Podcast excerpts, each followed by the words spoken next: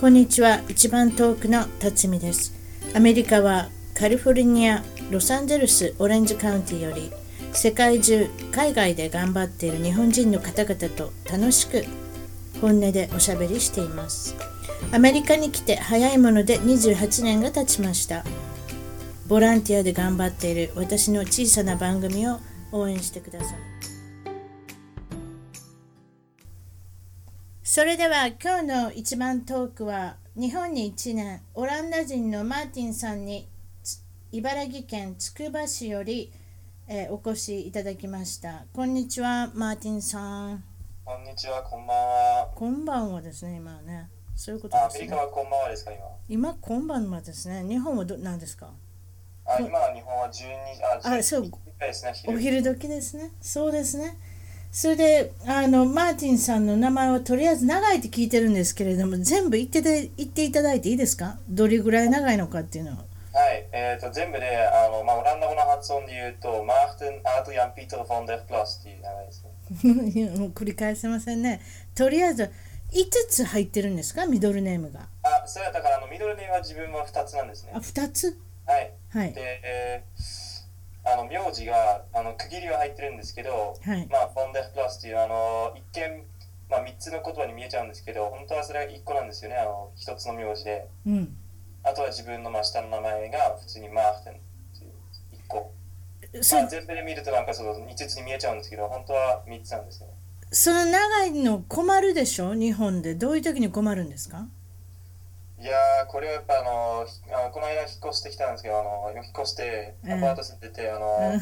引っ越した後にあの電話しないするんじゃないですか、あの電話局ね会社とかに、はいあとか水とかあの会社水道局はいははいいまあ、その際に名前を伝えないといけないんですけど、はいこれすんごく難しかったんですよね、やっぱり。何それあパスポートと一緒にせなあかんってことはいはいはい、それがだからパスポートと一致してないとダメなんだから、うわでそこはい、向けで電話でそれを伝えるのすんごい難しかったんですよね、やっぱあの何度も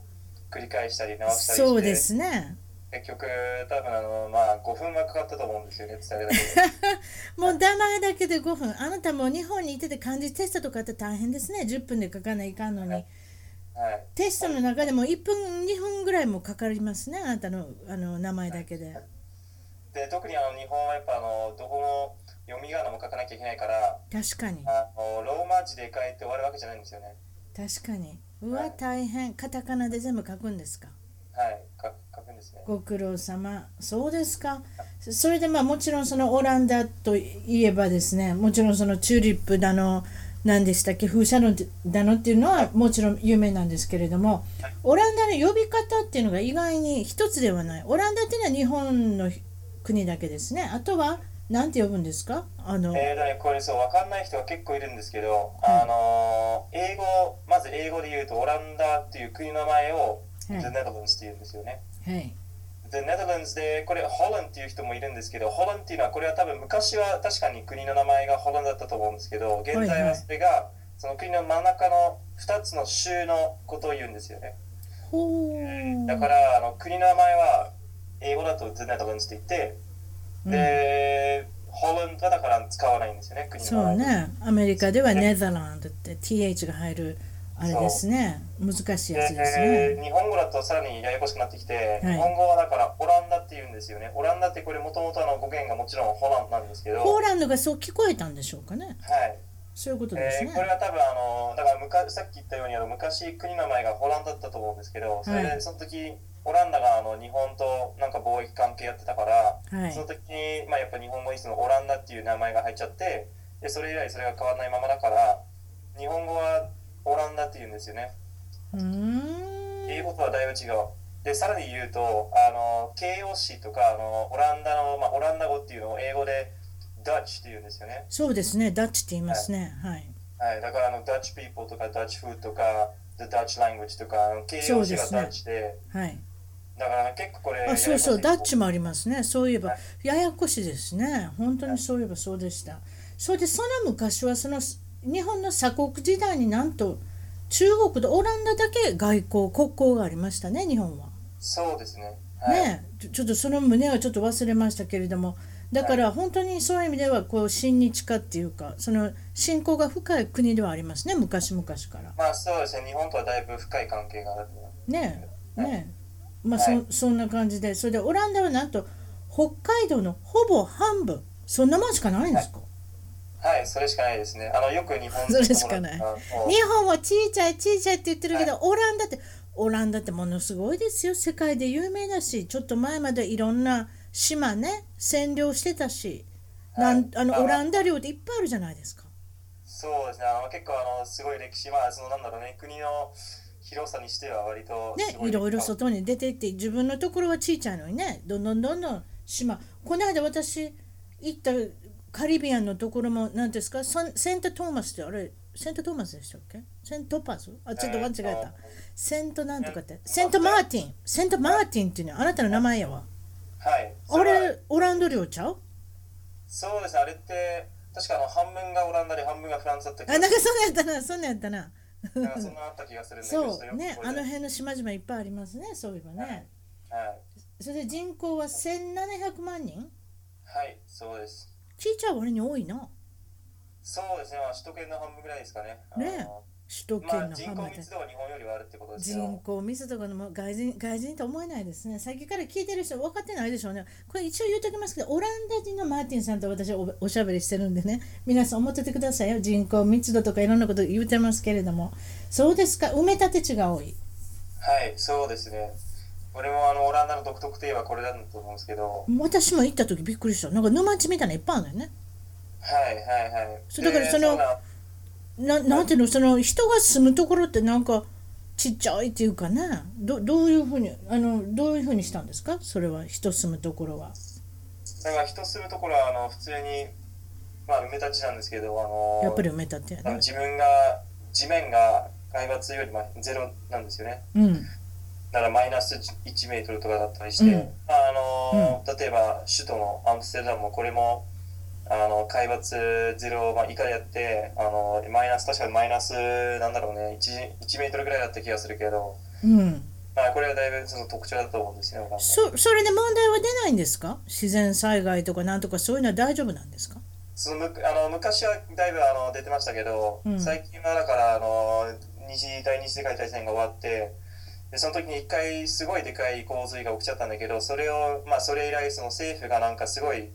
あのなんですかね海岸沿いにすごいでかい壁作ってうんうん、でそれ以来はだからあの洪水は起きてなくておお。ただそれ以来は自然災害はまあ多分一番多いのはあのなんですかね暴風とかそんなものだと思うんですよね。地震ないでしょあそこ。あ実施はないですね。はいあなた地震たまにゆるでしょつくばとかだったらびっくりしませんもう玉っていう方じゃないです、もう結構揺れます。そんなもうなんか揺れてるんですかしょっちゅう。はい、まあ日本ですからね、あの、うんねえそうですか。それでオランダの世界的有名な会社としては、はい、はえっとこれは何ですかシュあシェルね石油のシェルい、ガガススそうですね、すごいでかい。ガソリンのねあの会社、はい、そしてフィで、リまあビフィールはやはりハイネケンっていう、あこれハイネケンハイネケン。やっぱりないかもしビれーないルね。はい。うんで、あとはあのファンハウテンっていうあのここのやつ。あ今すごい発音でしたね日本語でいうカタカナでいうバンホーテンっていうのは私調べたらね180年前に創業してるみたいですよ作ったみたいですよ、まあそうまあだいぶそう歴史あると思うんですうよね。ん、あと私が知ってる毎日使ってるフィリップスの電動なんていうのあの歯ブラシはい。 ひあひげ剃りとかフィリップスって有名でしょ、有名なんですね。うはい。ん、有名なんですねとなんかわかなんか分かってるような分かってないようなこと言ってますけどオランダ人の割にはそれでミッフィーのウサギですかはい、はい、ミッフィーもね、はい、これあの名前がオランダ語だとネインチュっていう、まあ、あのネインチュ直訳するとちっちゃいウサギっていうのはネインチュっていうんですけど、年中あそう、はい、で、まあ、なぜかこれ海外になるとミッフィーになっちゃうんですけど、なんででしょうね別にこれに日本人がつけたわけじゃないんでしょミッフィーってだけど日本だけじゃないんですよね。あの違うの？中国もミッフィーなんで、あそうやなこっちでもそうやわあこっちで私あの子供に買ってあげたわ本 MIFFY やろそうですね。はあ、辰巳さんでも何かを知ってるっていうミッフィーのつづりっていう そうですかそれでオランダの南部そしてベルギードイツの国境近くの町マーストソフトっていうところから出てきたんですかこれちょっとあのスペルじゃないあのえなんて言うんですかあのマーストリヒトルンですよ。マスターリフト あマースソトフリヒトってすいません、私勘違いしてますね多分リフトって書いてたんですけれども私読み間違えてるんですね自分の字が読めないって情けないそうですかベルギーとドイツの国境そうですね、あのもうすごいあの、まあ、挟まれてる感じで、あのベルギーはチャリで、まあ、自転車30分ぐらいで行けて、あそうそんな近いではい、はい、すんごい近くて、うんあの実は自分は例えばあの映画を見に行くときはあの映画館行くんですけど、うん映画館はあのベルベルギーの映画館行くんですよ、実は。ベルギーの映画それなにパスポート持っていくんですかそれはもうなくて大丈夫ですね。あのなくても大丈夫ヨーロッパはあのそう、あれなくても大丈夫だから、あそうなんやそう、で、だからあの、まあ、2ユーロぐらいあの節約できるから、海外まで行って、あのまあ、映画見に行くわけなんですよね。別に距離的にはそんな変わらないし、な何それ安いからそっちの方そうがですね、ベルギーの方が若干、まあ、200円ぐらい程度だと思うけど、いやでもそれ大きいな、うん、それでベルギー行くんですよね。ベルギーにで映画見に行くんですがすごいね、うんはいでドイツにも行くことがあるんですかで、そう、ドイツはだから、あの、まあ、ひと一番行ってたっていうか、一番ってかわかんないけど、あの、デュッセルドルフっていう都市があって、あありますねね大きな結構日本人もいますねあの年はそうねそう、だからそこよく行くんですよね。あの日本、そう、日本の、なんだろう、日本食の材料売ってるスーパーとかっていうのもあるし、ありますねきっとなんか普通ねにラーメン屋とかなんか、あのまあ、あなんかそういうすごいとこ日本のその気分とかをなんかたまに楽しみたいときは、うんたまに行ったりしましたね。それ何自転車で行くのあ、それは車で行きます。車でででデュッセル、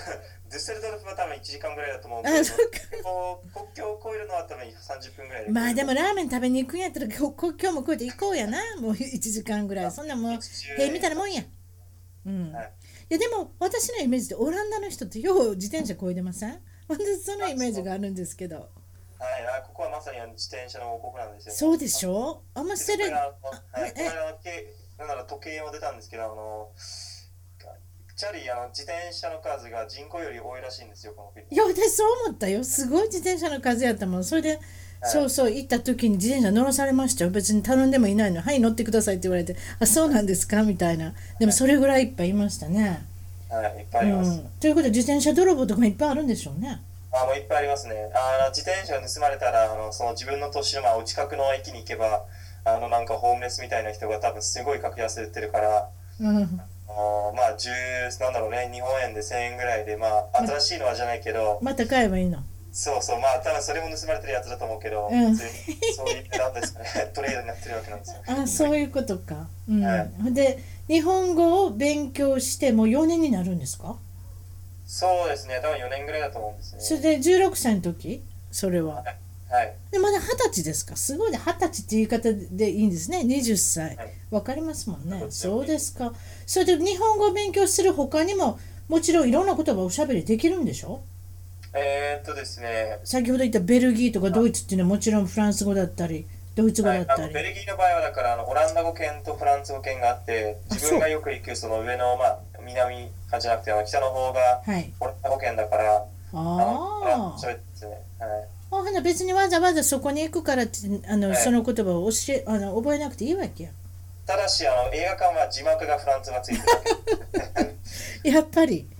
ああこそれうオラいうンダこはとそんなフランス語字幕ないですねああそういうこと、そうですね自分は多分自信を持って喋れる言葉としてはまあもちろんオランダ語が母語で、あとは日本語と英語も喋れていはいで最近中国語を勉強してて、まあ、決してうまくはないけど頑張ればまあちょっとだけ会話できるぐらいですかねすごいですね。そして中国語難しいとおっしゃいましたね、意外に。あのもちろん簡単なわけがないけど別に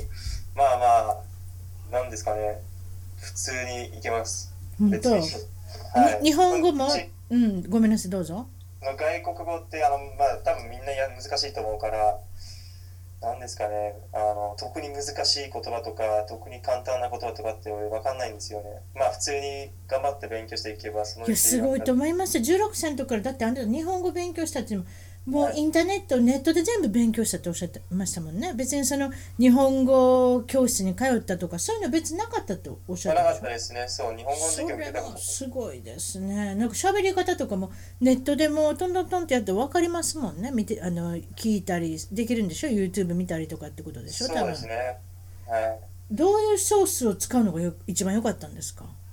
まあや多分自分がこれも多分個人の差だと思うんですけど自分はその趣味に合った動画とかを見たりするのがいいと思って、うんそれで自分なのに YouTube をよく使ってましたね YouTube ねいろいろありますよねなの何々のやり方何々の教室全部あれで分かりますもんねちょっとコンピューターにも分からないことあったらちょっとキーワード入れたらすぐ出てくるもんねこうしたらいいああしたらいいって、はいそうん、YouTube は便利ですよ、うん、そんなんでその他にもこ言葉結構ヨーロッパの人結構喋れるでしょあなたも今おっしゃったその英語ができるねオランダ語もできる、はいそれで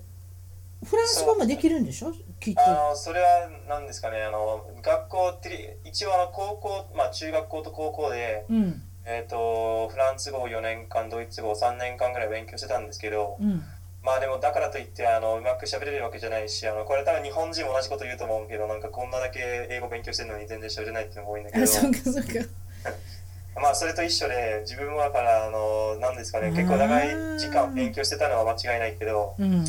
決してだからといってうまいわけじゃないしでも一応自分のお母さんがあのフランス語の教師やってるし言うてはりましたねお母さんがねよくあのフランスの友達があまあというかそのお母さんの友達が家にやってくるからうんその時は結構フランス語を聞くし、うんあとは、まあ、住んでるところマーストリヒトはあのドイツ人の留学生がすごい多くてうんあの街歩いてるとオランダ語より、まあ、ドイツ語の方が聞こえるそのあ環境、はない、るほどそういう環境があったんですか、だからまあドイツ語は聞き取れるんだけど喋れなくてでフランス語もまあなんとか聞き取れる感じなんですけど決してこれは中国語の方が喋れる感じです英語っていうのはもうアメリカの映画だとかそういうのがいっぱい入ってきたんでしょやっぱりそれはもうにはい日常テレビ見てもあるし映画見てもそういうの見れるしって感じですか英語っていうのは、はい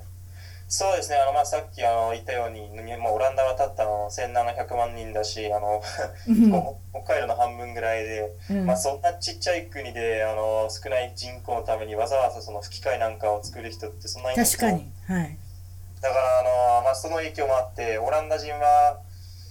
あのまあこんな国って結構あると思うんだけどヨーロッパに結構あると思うんだけど、まあ、映画と、まあ、映画館とかに出てくる映画とかもテレビで流れるドキュメンタリーとかもほとんどはアメリカのものでうんで吹き替えがなくて、まあ、大体みんな字幕だけであるんですよね。なるほどねあちょっと思い出したけどあの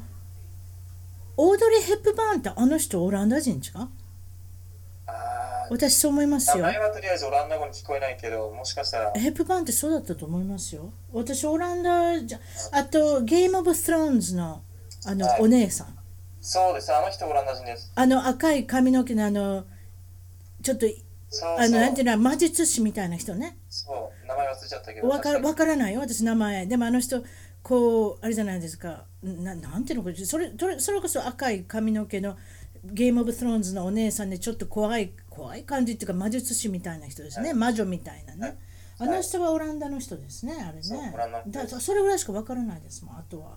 うにん、今調べてみたんだけどオードリー・ヘップバーンはイギリス人だそうですごめんなさい。あそうだったんですか。あの人どどっかにオランダ人混じってませんか。そうですか。イギリス人だったんですか。いやはいすいません。IMDB 行ったんですか。私が大好きな。あそんこなれウィキペディアそうですか。それであの日本に行ってまた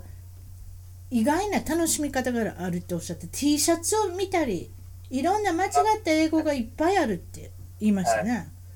どんなん見たんですか。はいその日本にいて、まあ、特に英語ができる外国人はこれ多分すごい面白いと思うんだけどどこ行ってもその変な間違った英語とか、うん。まあ、妙に間違った英語ってよく見かけるんですよね言ってください。どんなの見たんですあか。のまあ、一番すざるひどかった例というと、あのこないこないだじゃないけど、去年の、去年の授業で、まあ、今大学入ってての授業で、あの芸術の授業で先生が、あの、Fuck Babies という T シャツを着てきましたね。すごいですね。大丈夫よ。私スポンサーないから何言っても大丈夫。そうそれがちょっと、あのびっくりしましたね、やっぱり。それは大変で全然実は私そ主私主人に言ったんですよこれこんなん書いてあったと見たって言ったらそれはすごいなって言ってましたよやっぱり やっぱり受けてますね、外人にねだからよく見たらいろんなことあの私の主人もね日本行った時にね写真撮ってましたもん変わったのを見たらあああ別に写真撮って何やっていうわけじゃないんですけれ どもねでもなんかやっぱりそうやって気をつけてみてたらいっぱいあるって言ってましたねいっなりますね。で、案の定その先生に英語ももう一言も喋れないぐらいのレベルで、あれそあうのたあだ、ただその T シャツに書いてあったのは絵が多分好みだったと思うんですけど、ーねその下のね、あの、英語は残念ながら買った時でもちょっっと F ぐらいはちょっと分かってほしいですね とですね。あとやっぱ入れ墨っていうんですかタトゥーとか見てなんか変わったの見たことあるんですかあのまあもちろん日本で見たあんまり見ないんですけど、うんあの海外でやっぱその漢字とかすごい魅力あるわけなんですよね。そうなのよで漢そうだからあなあなたたちが笑う T シャツと一緒でアメリカ人とかまあアメリカ人で外人の人はあれがかっこいいと思ってはんねん感じがそうですね。そうでしょだからあのよくあの間違った漢間違字ったことやってはんな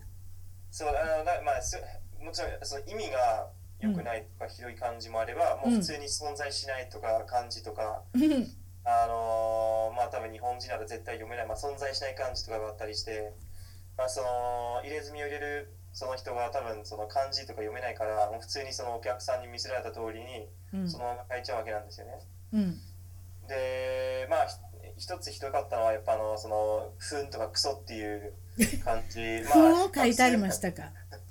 そうあの学生多いしかっこいいかもしれないけどねえ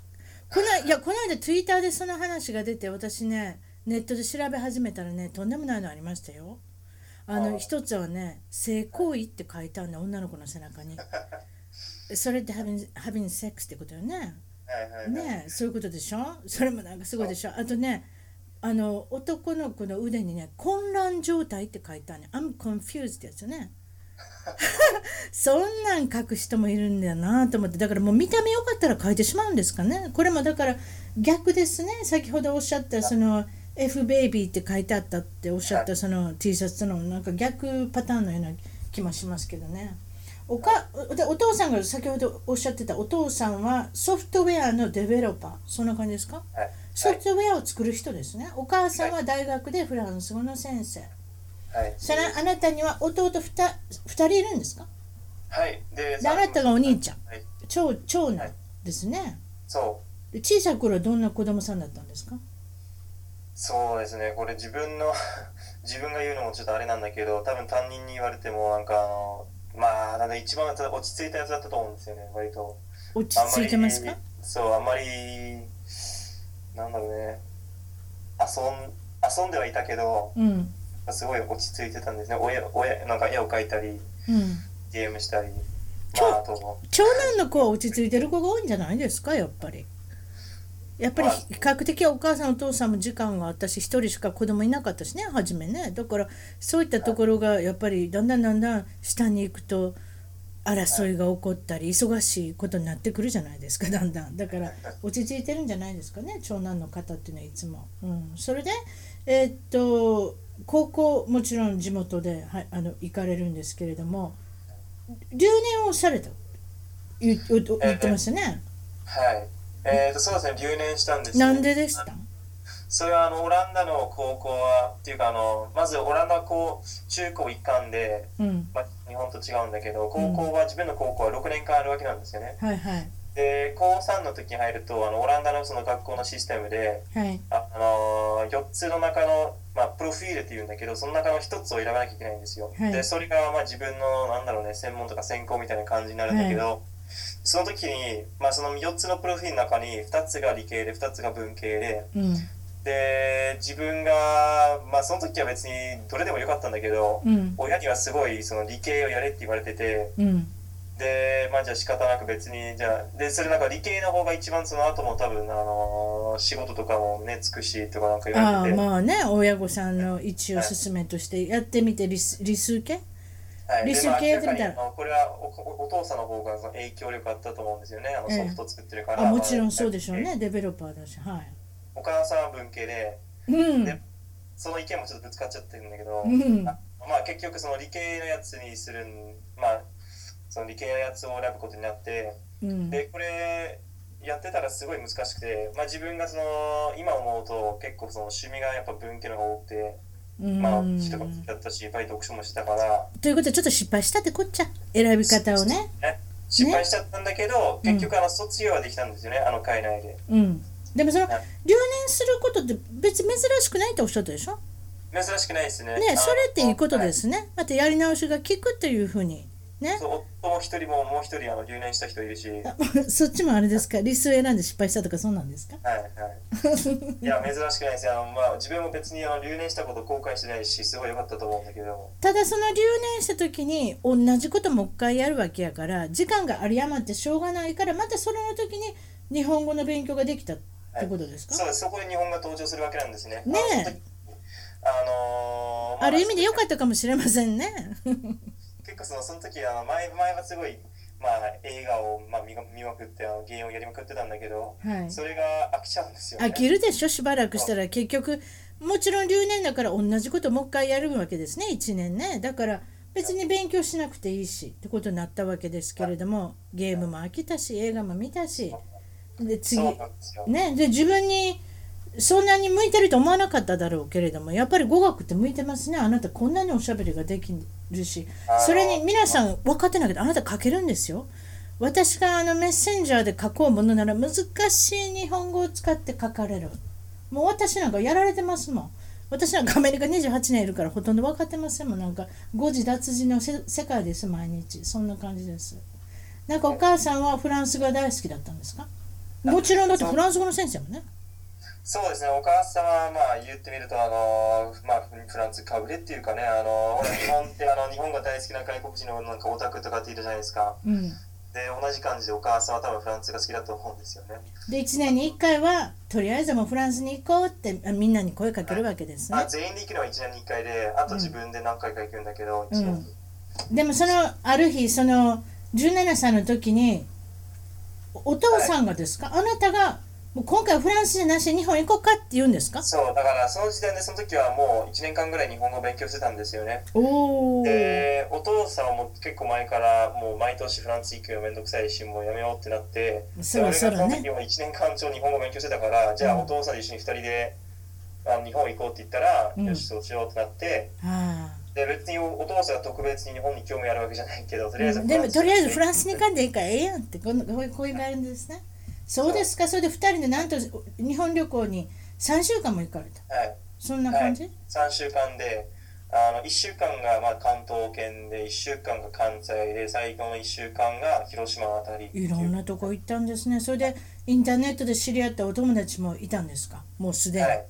すごいもそううだちかゃらんと日本語はもうずっとネットを使って勉強してきたわけですそうですか結構その教えてくれる日本人の友達その時もいないたんですよねはいでそうですねあの東京都とかを案内してもらったんですよね友達いろいろねでその後また日本が好きになったから18歳でまた日本に行くんですか一人で今度は、はいそうそういうこと自分があのよくあの旅行行く時はあの最後の方はやっぱホームシックになっちゃって帰りたくなるんですけど日本だけはなんかならならなかったんですよそうなんですかはいで3週間終わってオランダ帰ったらなんかもうすぐその日にもう帰りたいって思ってうんでその日にもう決めたんですよ来年また行きたいってなんかもううわあそうですかなんかやっぱ肌に合うんですねわからないですねデュッセルドルフに1時間かけてラーメン食べに行くぐらいですからよっぽど好きだったんでしょうね、はいそそれで、えーその時は2週間一人うそう旅今度は一人で 2, 週間でうんあのまあ一人だとはいえそのほとんど友達と一緒に旅行してたから別にずっとね一、人ぼっちだったわけじゃないんだけどうんうんでこれもまたすごい刺激になったんですけどもそのやっぱ日本人友達がそのずっと俺たちはすごい日本あの日本語でしか話してなかったからうんその1週間とか2週間でずっと、まあ、1日中24時間日本語を使ってたわけなんですよね。そうですねはい、でこれがすごい刺激になってそのまあそう会で話す力ねももちろんその日についたんだけど、あのーやっぱその日本語なんだろうね日本語に自信を持てるようになったと思うんですそうですね24時間四六時中使ってたらそうなりますね自信にそれは何の語学であってもそうでしょうねやっぱりねそうし強いられるっていうやっぱり環境がものを言うんですよはねい上達にそれでまあもちろん上上達して今はもうもちろん日本においらっしゃるんですけどそのはいオランダの休みっていうのが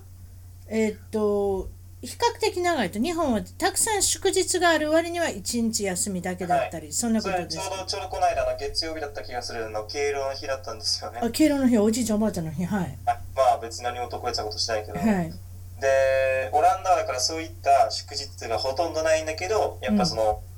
まあ連休が多いんですよね、比較的に。んなんか言ってたのは冬休みもあるしそうですね、今、いやこれもさっきあの調べてみたんだけど、はいクリスマスバカンスっていうのがあって、それ2週間で、はいあとはあのカルニバル、まあ、バカンス、まあ、休みみたいなうんのもあって、これ1週間ぐらいで、それいからつそれはいつそれはいつですかえー、とそれはカ2ニバル月の下旬からあ、2月の下旬なもうすぐやねクリスマスの後またすぐ楽しいなほんであ5月休みはこれもまた1週間で。 5月休みこれのゴールデンウィークみたいな感じはい、それでで、まあ、夏休みが1か月半ぐらいで、それ日本とあんま変わらんなはいはい、はいそれでで秋休みも1週間秋休みもあるので、それなんですね。そうしたらちょこちょこちょこちょこ行けますねいろんなとこに1週間もあればだって土曜日曜日曜から挟むわけやからひょっとしたらうまくいったら10日ぐらい行けるでしょああ、そうですね。そうですねこはいこ9日間ぐらい行けるんだったらほんとちょっとした海外旅行行けますよねそうでまあまたヨーロッパだし別にねあのね海外行くのそんな難しくない日本はやっぱあのだいぶ大変なんだ けどだんだんさ30分自転車で行ったら海外旅行やもんなおたくらなそうそうやなうはいーんそうですかそれでまあもあの日本の祝日っていうのがまあ一日だけちょこちょこちょこちょこあるからどっちかって言ったら寝てしまってたりとかなんかぐうたらしててなんかちょっとあもう一日過ぎてしまったって感じなんだやっぱりはいそそういう方がいいかもしれませんねちょこちょこちょこちょこあるよりね、はいうんそれで今もちろん今日本の大学に今度はあれですそかうあのそれでもう計画されるわけですねもう高校の時にもう日本に大学行くぞとそなあの大日本の大学に行くっていうのは多分こうまあ日本でいうと高2の時にだと思うけどうん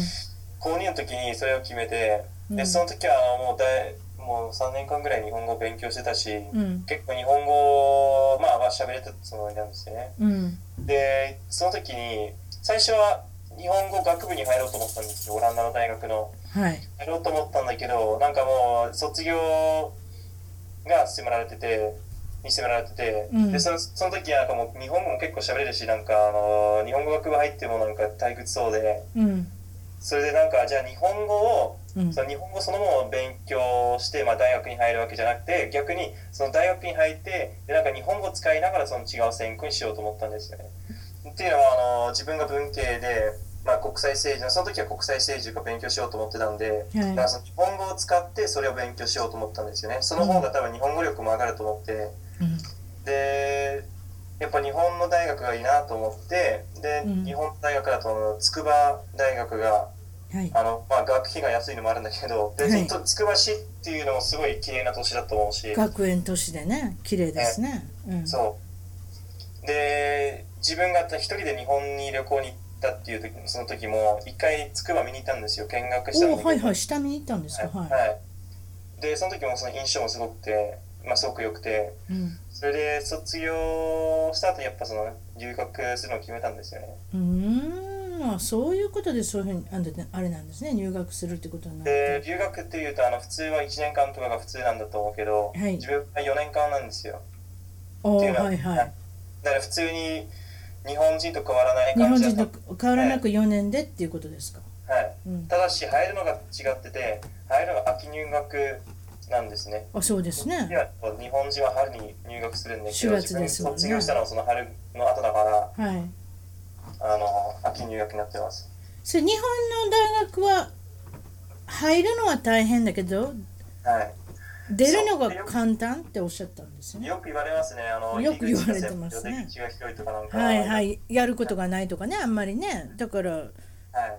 遊んでばっかりとかバイトばっかりとかってよく聞きますよね。でこれ自分が入学する前から知ってたんだけど、はい。あの今生えてその感想はっていうと別にそれがダメだとは思わないんですよね特にあの文系は文系は一番は火までいった方がいいと思うんですよ文系まああの理系は分かんないけど文系の人ってはいあんまり授業とかに行かないで自分が一番まあすごいその自分一人ではい。まあ書したり自分のリサーチをリサーチをしてうんあのーまあいろんなものまあ物事をすごい深く調べるっていうのはこれが文系のやるべきだと思うんですよねなるほどね。と思うんですよだから、うん時間がちょっとね多かった方がいいと思うんですよなるほどね自分のこの独学っていうか自分の、まあ、勉強にあの時間が使えるっていうふうにはい考えたら悪くもないなとそれではいつくばっていうのは子供が多いとおっしゃったそうですかなんか少子化少子化って言われてる日本では意外に子供が多い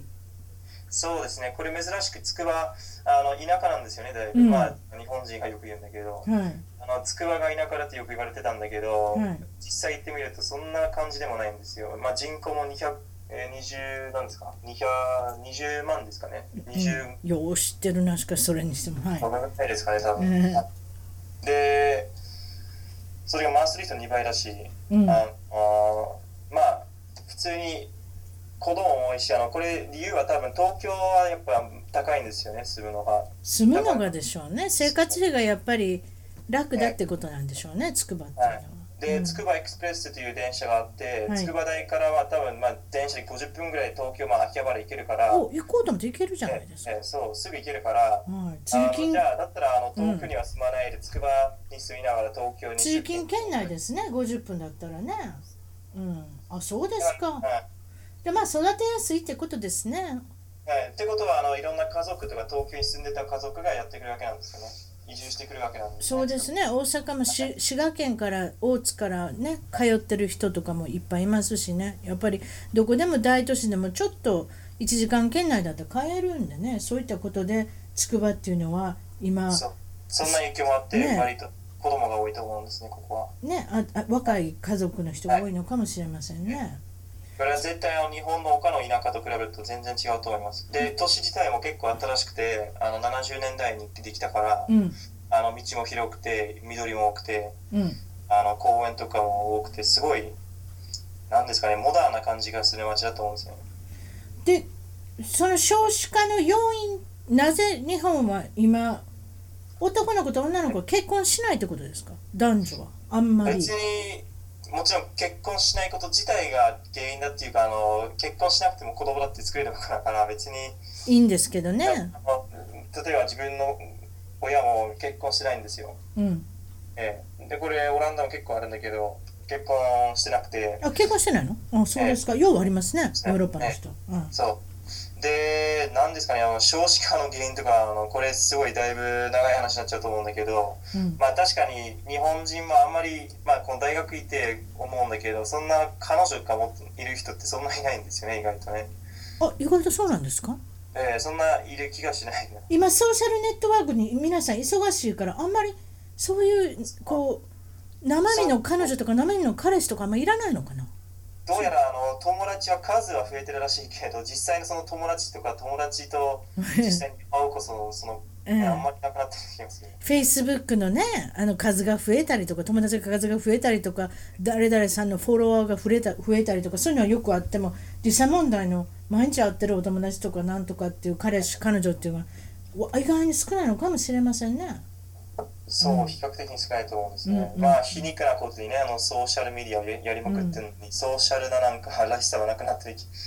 ですまあ、おっしゃってたのは草食系男子っていう言葉そう、草食系男子っていうのは面白い言葉知ってるねそれなんですか私も知あんらまないり、そう、なんか多分女性には積極的に動かない、あーまあ、だと思うんですね。あー簡単に。あーあ昔こに比れべ決してあのるとっ決しててこ日と本だけではないんですよ。自分の高校もまあそういったその草食系男子というかそんなみたいなあそうですか影響これ世界の傾ね向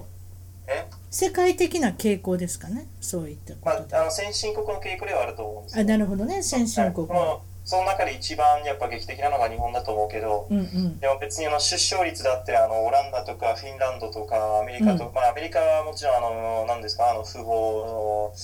の移民とかあってあの、まあ、そこまで下がらないかもしれないんだけどヨーロッパも特に北欧は出生率が、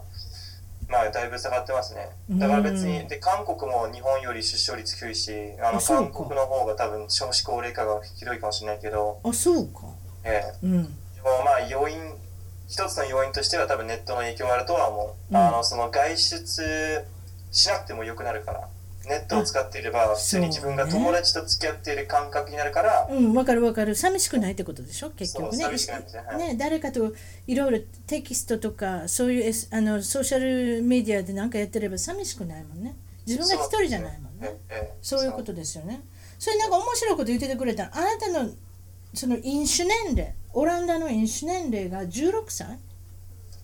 あそうこれむ昔は16なんだったんです昔は16だったのに今変わったんですかで引き上げられたんですね今18 18歳えー自分がだから16だった時は普通に飲めたんだけど飲めたのほんで18歳になって飲めなくなったのま たそうだから1817になったら引き上げられ てい一旦飲めなくなっちゃって大変それそうで、えーまあ、またその18になったら飲めるようになったんだけど、えーけ今度は19になったら日本に来たからあそうかまた飲まれへんやんそうまた飲めなくなったわけなんですよね公にはねとりあえずはそれでだかも今二十歳で飲めるじゃないですかそれ今二十歳でまた飲めるようになっててでも例えば今度アメリカ行くってことになったら飲めないでしょそうでこのあの11月にアメリカ行くんですけどそのね時また飲めなくなっちゃうんですよねあそうかはいであもきはい本当にの飲める飲めないそのギリギリの、ね、年齢なんだからでも公にあめ日本もそうやけどそんな厳しくないじゃないですかあ全く厳しくないですねオラあのオランダも似た感じでしょ厳しくないんでしょあんまりああのオランダは厳しいです結構あ厳しいのでアメリカも厳しいし ID 見せなさいとか言うんですかそうアメリカは多分自分が40歳とかでも見せなきゃいけないと思うけど若く見える人はねそ私は聞かれませんよもうえーなんか 数年前アメリカ行った時にお父さんいたんだけどお父さんその時 50, す50歳ぐらいでまた、まあ、見うせなきゃこいけない聞かれてましたあそうはあい本当そうそういうこともあるんですねそうですかでもそれでまあまあとりあえずは、まあ、日本もコンビニとか行ったら買えるでしょそうですねあ一応質問状みたいなのはあるのかあなたはそうじゅそう20歳以上ですかとか言ってえー画面があってあの、まあ、み20歳以上とかって押せば押せばいいんですもんねちょっとドキドキしてるかもしれませんけどねちょっとドキドキ、うんねまあ、それバレなきゃ大丈夫だと思うけど、あのマーティンさんの日本での好きな食べ物って何ですかまあそれは前はあの日本来た時は一人で旅行しに行った時は多分それがお好み焼きだったと思うんですけど、うんお好みそ焼きれねがなんか筑波大入ってからそれが変わって、はい今間違いなくそれがラーメンだと思うんですねあラーメンそうラーメンがやっぱあったかいラーメンそあれっでたかいラーメンも好きだしつけ麺もいいしつけ麺は冷たいんですかあれはあ冷たいんですよねあでも汁汁があったかったりするけど汁は結局私そのつけ麺って食べたことないなんかざるそばのラーメン版ですかみたいな感じざるそばはだからあのもう完全に冷たいもんなんだけど、はいつけ麺は汁、まあ、スープが温かくて温かくて麺麺が冷たいわけなんですねそれで具もあるんですかトッピングがあるんですかいやいろいろありますねまあラーメンだともう本当に何でもあると思うけどまあ、卵とか乗ったり海苔が乗ったりうメンマとかあの、ん、メチンャマーシュすーごいですねそうですかえそれのなんか結構そうしたボリュームがある感じで美味しそうですねああそうですね結構ボリュームありますね日本でよく外人の人が温泉は熱すぎるって言うんですけどあなた大丈夫でしたこれはそうあの自分が群馬行ってたんですよこの間、うんうん群馬行ってあの、まあ、有名な草津温泉行ってあみたんですはいはいはあのやっぱ暑かったんですよねい暑かったですか、やっぱり暑かったです。まあ気持ち悪くなかったけど、うん、長いこと長いこといてられないでしょ暑くてねえーまあそのなんかね、ゆっくりと何回か入って、その慣れていく感じで、そうすればまあなんとかに行くいくんだけど。でも裸で入るっていうのはあんまり抵抗ないんですかある人もいっぱいいますよ。うん、抵抗なかったんですよね。やっぱまあこれ多分人によると思うけど、自分は別にまあまあそんなもんだと思って、うん別に抵抗なかったんだけど、うんこの間友達、オランダの友達が旅行に来たんですよ、日本に。うんうんうんその時はもう、えじゃあ温泉行こうって提案したら、いや、それはダメだって言ったんで。やっまぱあ、りダ抵抗あメる人もあると思うんですよね。うーんやっぱダメな人はダメなのね私も何人か知ってますねダメやってそんなん用しないって言ってね嫌いなもんってあるんですか食べ物で嫌いなものって、なんだろう、その嫌いすぎて食べれないものはないとは思うけど、茨城県の納豆いかがですかな納豆はやっぱあんま好きじゃないんですよ。あれはもうねすぐ自分でか買ってまで食べようと思わないでしょそうですね、好き込んで買ったりあの食べたりしないけど、まあ、もし、あの誰かの家で出されたら別に。出されたら食べる、うん、そあと言っててくれたのは発泡酒なんでそれがダメなんですかう発泡酒はこれ別に日本のね別に本食とかじゃないけど、うんえー日本のまあやっぱ大学生だし飲み会が多いわけなんだけど、うんあのーその時まあ安いから発泡酒っていうまあ本当にアジもダメで恐ろしいビールが出てくるんだけどうんそれはあまりよよろしくないなあのーアジはやっぱビールと違うしもうあんま美味しくないまあっていうかあのビールじゃないもんですね、ビビールはそうじゃビールと何が好きなんですかどのどこのビールが好きなんうですんビールはビールは自分だとベルギーが一番で多分あとチェコもあのまあ、ドイツの近く住んでんだけどドイツです、まあ、ビールは有名だかもしれないけど正直言ってあのドイツの有名なビールってほとんど多分由来がチェコでもともとチェコが一番だと思うんですよねビールは知らなかったまあ、ピルスナーみたいなやつがチェコが美味しいなんて聞いたことなかった今度ちゃんとトレーダー上行って買ってみようかなはいチェコあはごめんトレーダー上ってすごいローカルなこと言ってしまいました でもベルギーが美味しいのは有名ですよねそうでベルギーもこれもあのーなんですかベルギーはですねあのビールがあのなんだろう工場じゃなくてあの修道院とかそういうまあモナステリーが作ってるビールがあるじゃないですか、はいはいはいはいええこれがすごく美味しいと思うんですうね、ーんアルコール度の高いそうビールがあるんですちょっかと度数が高くてあの、まあ、8%から10すごいですねまあ8%まであるんだけど8点倍ぐらい入ってますやんそうですねでねこれそう結構独特な味持ったビールなんだけどすごく美味しいと思う、で、まあ、自分が住んでるとこもそのね自分の出身は、まあ、マーストリヒトって言ってたけど本当はその近くの村でうんでその村の周りにもそういったその修道今そのお酒を作ってるへし、ーまあ、モナストリーが何個かあるし、本当え楽しそうですねでも日本のビールいかがですか朝日日本キのビリーンルは札幌いろいろありますよえ美味しいのはあると思うんですね朝日朝日はまあまあとは思うけどあのプレミアムモルツプレミアプレミアムムモモルルツツっていうのがいいんですか本当日本のビール本当そう、それが多分日本で一番好きなビールだと思う。あと、恵比寿も嫌いじゃない。恵比寿も人気ありますねあんまあり有名ではないですけど人気ありますねうんアサヒスーパードライとかは、あの、大体海外でも買えるわけなんですよ。うん、キリン一番とかよくありますねこっちでもありますね。ドライとかねなんかありますもんねうんそれでその言っててくれたのが日本人がオランダのサッカー選手の名前を全部知ってるのびるびっくりしたんですかまあ、そうでない人も当然いるんだけど、結構意外と日本人って、あ の、だってオランダそんな有名な国じゃないし、あの、大体みんなオランダっていうと、風車とか、うんえー、と、チューリップで、あと、あの、そうそう嬉しくないけど、マリファナとかもいたりするんだけど、えマリファナね吸っていいっていうねイメージがありますけど、そうででもやっぱそのサッカー選手はもう本当にびっくりするほど全員知ってるっていうのはびっくりしたんですよね。オレンジのシャツ着てそねう、ファンペルシーとか、うんロペンとか、これ、う何度も聞いたりしますね、日本えあなたよりも知ってるってことですねマーティン君よりも知ってたりするんですびっくりするで。でし知ょってはいるんだけど、自分そんなサッカー見ないんですよ。だから、あまりそっち系の話題はあの盛り上がらないんだけど、 そうですかそれでこれからアメリカの大学院に行きたいっておっしゃってそれで今年11月にアメリカ行くのはなんか青年国際会議これは MUN ですかはい、M- MUN を訳すと、多分模擬国連会議って言った方が正しいかもしれないんだけはど、い、えーそう、そこに行くんですね。うん、であとあの陰の話なんだけど多分だい、まあ、これも決して別に決まってるわけじゃないけどはい今のところあの、まあ、アメリカ、まあ、政治的にも面白い国だしうんあの、まあ、やっぱその力を持った大国だからすごく行ってみようかなって最近思っててそのテーマっていうのが今度国際会議場で行われるテーマが、えっとはい差別とドラッグの撲滅はいそうですねドラッグのなんですかね密売とかなんかあのトラフィキングっていうのを、はいはいまあ、止めようみたいなやつではあとはあのあれなんですよねそうです差別をなくそうみたいないはいはいテーマが2つあって。はいで俺たちの、まあ、チームで行くんですけどチームが8人いて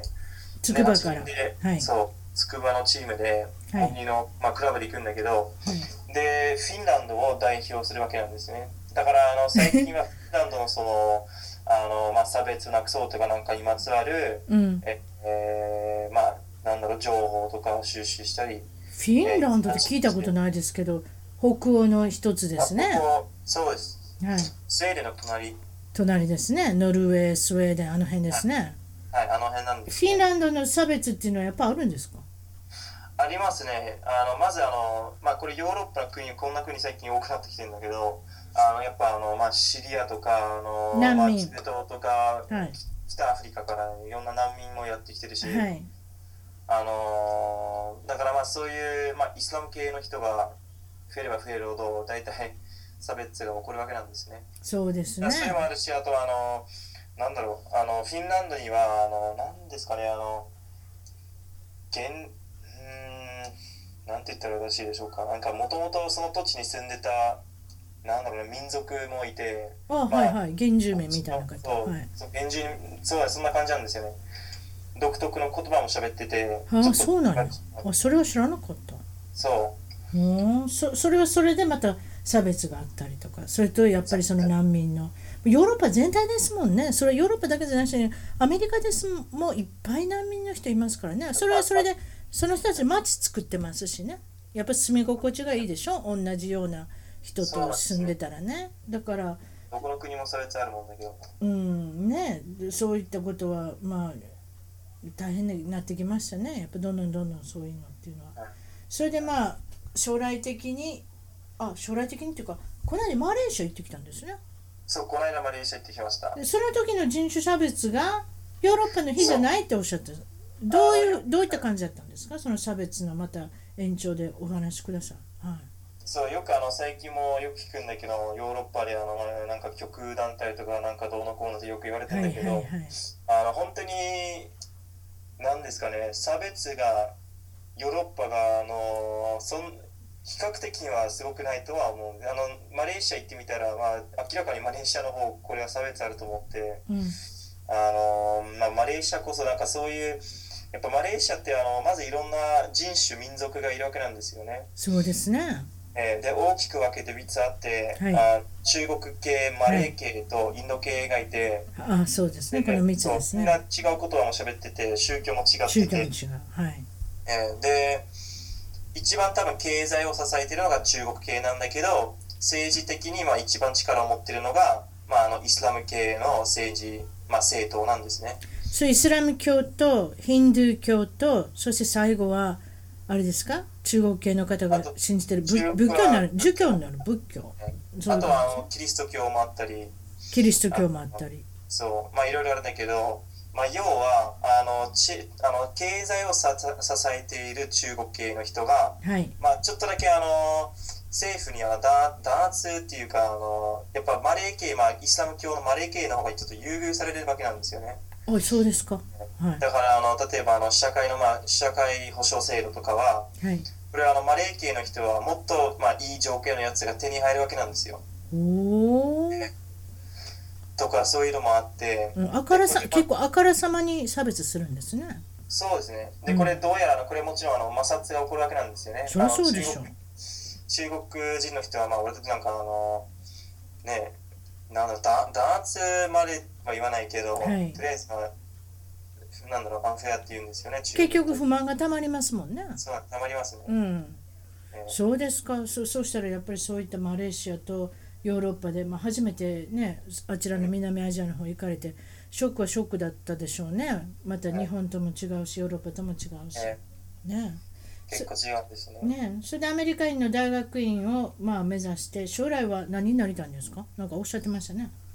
あの将来はこれも別にあの決まってるわけじゃないけど、まあ、できれば今のところあの外務省オランダその大学院終わってはオいランダ戻って、はいで外務省入って、うんで最終的には外交官を目指したいと思ってるんです、いけるんじゃないですかあなた国際政治もやってるしいろんな国に行かれるみたいだしまあだといいですね頑張りそうそういったことでまだまだ二十歳なんでこれからどうなるかわからないですけどそれでいつも皆さんにあの選んでいただいてるトップ5今まで見はたい映画で自分の好きな映画を5本選んでもらいましたまず初めはこう1位2位とか3位とかないんでしょただ5本選んだんですねででこれは多分絶対あのその日の気分とかによって違うのをあげると思うあそうですかかほんでいあのお教えてください今日は何選んだんですかはい今日はあのトップ5はまずあの、まあ、すごい有名な「The Good, the Bad and the Ugly」っていうちょっと古い1966年クリント・イーストウッド主演ですね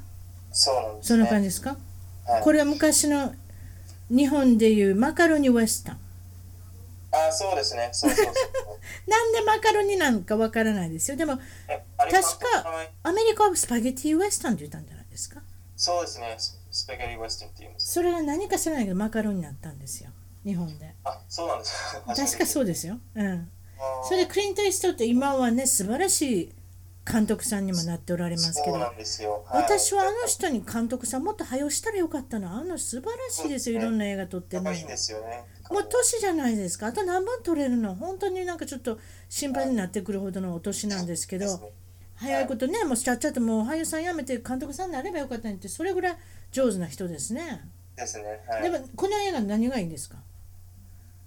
えもう一回言うこの映画の何がいいんですかどこがいいんですいかややっぱその雰囲気がいいんですよねすごくかっこいいあでしょ本当はやっぱそのかっこいいと思うんですよ男らしいですねはい、うん特にクレント・イーストウッドがやっぱその見るとまあすごくかっこいいと思オーうルドスクールっていうかねなんか男っぽい映画ですよねうやっんぱその映画の雰囲気がねやっぱね一番だと思うタバコ口に加えてねそあの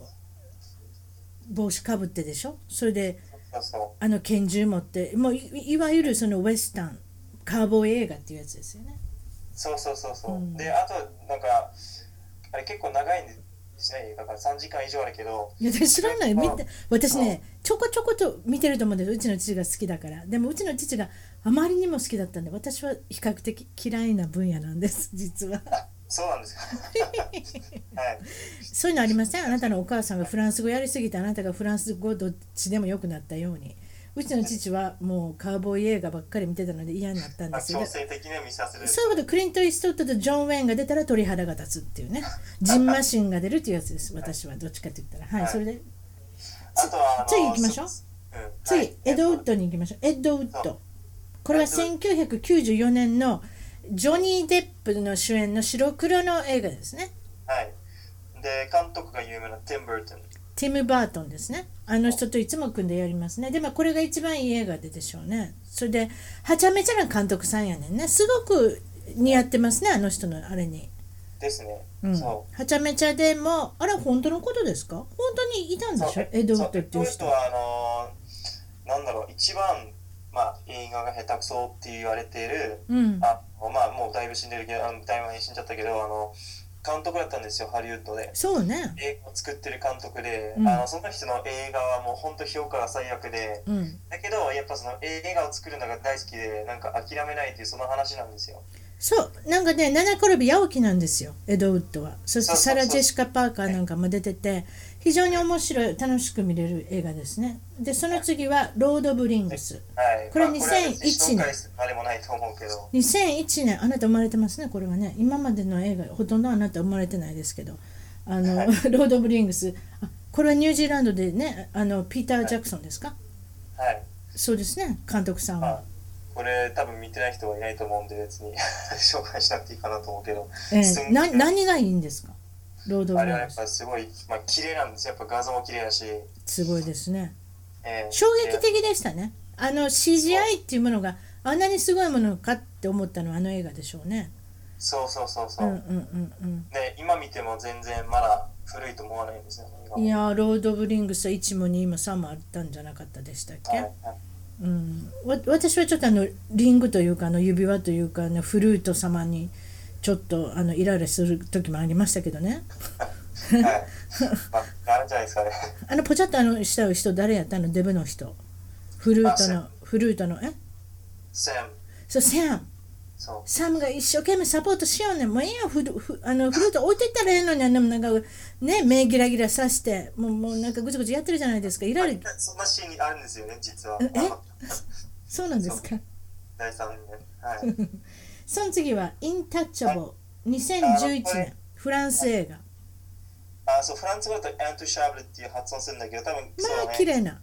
ええ英語は多分エンアンタッチボースとかだと思うんですよ。でも私アンタッチャボーのこと言ってるのかなと思ったんですケビン・コスナーの「はいアンタッチャボー」ってありませんでしたその映画選ぶ人結構多いんで「インタッチャボー」これね実はね私見たいと思ってね IMDB のリストに入れてるんですよでもフランスって書いてあったんでちょっとビビってるんですよ教えてください何がいいんですかあれはやっぱりストーリーがすごいんですよ。感動するんですね。あのー体を、まあ、動かせなくなった、はいすんごい金持ちと、はいあのまあ、体は動かせるんだけど、金もないし、あのーまあ、職業もないし、はいあなんですかね。あので、やっぱあのフランスだし、あの差別もあって、あの黒人はその、パリの郊外住んでる街っていうのがあれ結構ひどいんですよね。ああはいだかはらそういう二人が、まあ、友達になるみたいな話なんですよいいいお話ですね、うん、やっぱり見てみたくなりましたねそれで最後はアマデウスこれ1984年あの、ま、あなたまだ生まれてないですけどなんでこんな映画知ってるんですか、はい、アマデウスは自分がクラシック音楽がすすごい好きで、あでまあ、もちろんモーツァルトも好きだから、モーツァルトパーさんに勧められて、一緒に見たら、すごいいいと思って、それ以来もう何度も見てるんですよね、この映画を。あの時すごく流行りましたね結構有名だったんですよね、多分。あのオーストリアのロック歌手に「ロック・ミー・アダ・アマデウス」で歌ってた人いますよ覚えてます覚えてないですねあなたいなかったですもんねそういう歌まで流行ったんですよはい、ちなみに撮影してたのはあれはプラハなんですよね、オーストラリアじゃなくて。あれははいあプラハチェコのプラハで、チェコですかあなたの好きなビールのはいはいはいはい。はいはいはいあのはもちろんだからあのオーストンっていうかあのまあそうだオーストラリアとかあのあそこってビエナっていはいもうあまりその撮影に向いてないらしくてそうのなん時ではすかじゃあそのもちろん背景というかあの